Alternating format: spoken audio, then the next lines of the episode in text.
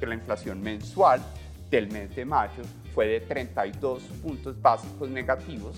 La pandemia del coronavirus y la pandemia del desempleo. No somos un sector pues ajeno a lo que pueda pasar con la economía. El déficit en cuenta corriente se abrió a casi 7%. ¿Cuántas veces ha escuchado un anuncio del gobierno y ha querido entenderlo mejor? ¿Sabe bien cómo invertir en la Bolsa de Valores de Colombia? ¿Entiende cómo la caída de una acción puede perjudicar su ahorro pensional o cómo una reunión entre Arabia Saudita y Rusia perjudica en el peso colombiano? Podcast, un espacio de la República para hablar de las decisiones que afectan a su bolsillo y relajarse un rato mientras aprende de los temas que mueven la economía. Con Carlos Rodríguez Salcedo y Lilian Marín Espinosa. Carlos, ¿tú sabías que los colombianos le deben más de 155 billones de pesos a las entidades financieras?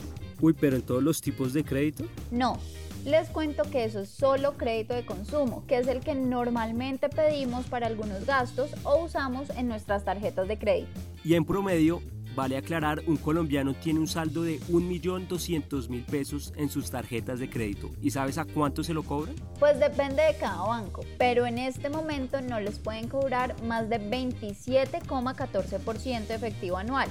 Eso es la tasa de usura y de eso vamos a hablar hoy. Bienvenidos a este tercer capítulo de podcast. Y no solo vamos a hablar de qué es la tasa de usura, sino también de por qué no caen más los intereses de los bancos mientras la tasa del Banco de la República está en mínimos históricos.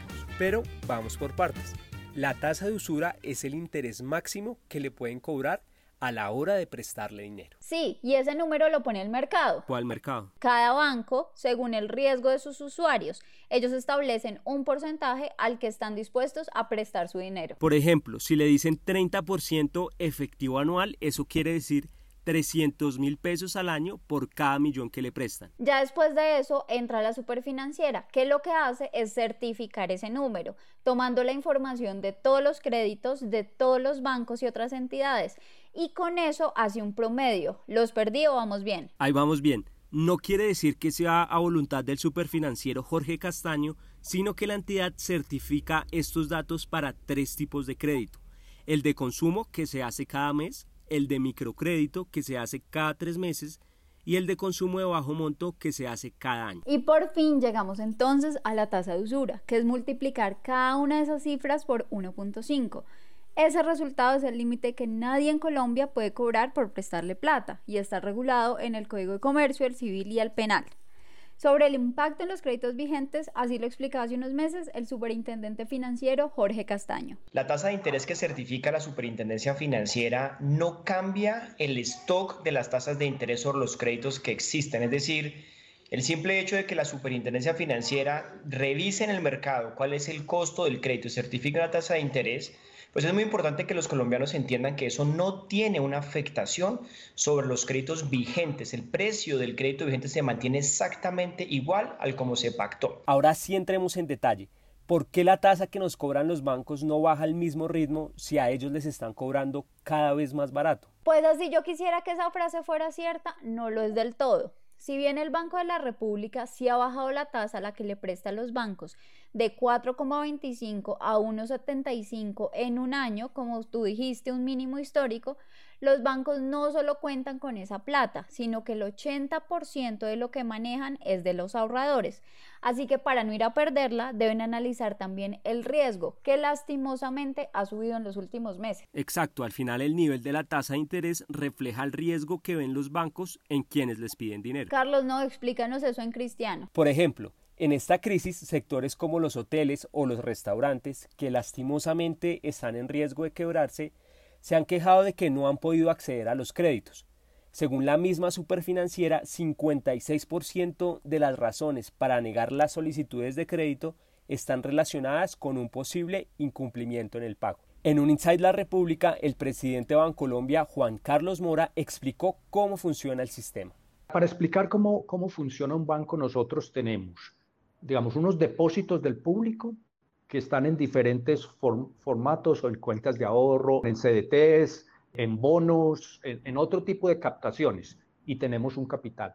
Nosotros para obtener, eh, digamos, el dinero, entonces pagamos unas tasas de interés a esos ahorradores.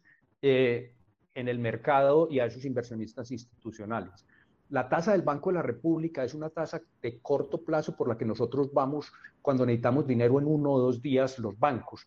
Y esa tasa empieza a tener un efecto en esos otros eh, proveedores de recursos que son los ahorradores, los inversionistas, en la medida en que eh, va transmitiéndose. Pero la situación es tan anormal que sobre todo esos inversionistas eh, institucionales están pidiendo más tasa de interés, no están bajando la tasa de interés, al contrario están diciendo, si, si quiere que yo le ponga un CDT a 90 días o a 180 días, me tiene que pagar más de lo que me pagaba antes. Entonces, por eso la transmisión de esa tasa de interés entre lo que es el corto plazo y el Banco de la República y lo que es el costo de los fondos, eh, está teniendo una, distorsión importante, porque esos inversionistas institucionales están pidiendo más tasa de interés. Entonces, en contravía de lo que sucede en situaciones normales, es decir, que siguen lo que, lo que marca el Banco de la República y van bajando la tasa que ellos piden para dejar depósitos en, los bancos,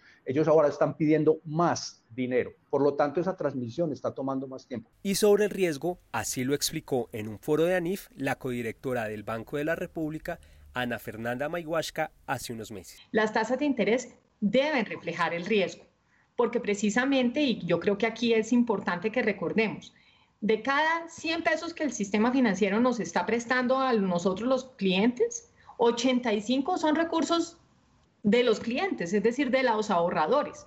En consecuencia, cuando se va a originar un crédito, ese riesgo tiene que estar tasado y tiene que estar incluido en la, en la tasa de interés, perdón la redundancia.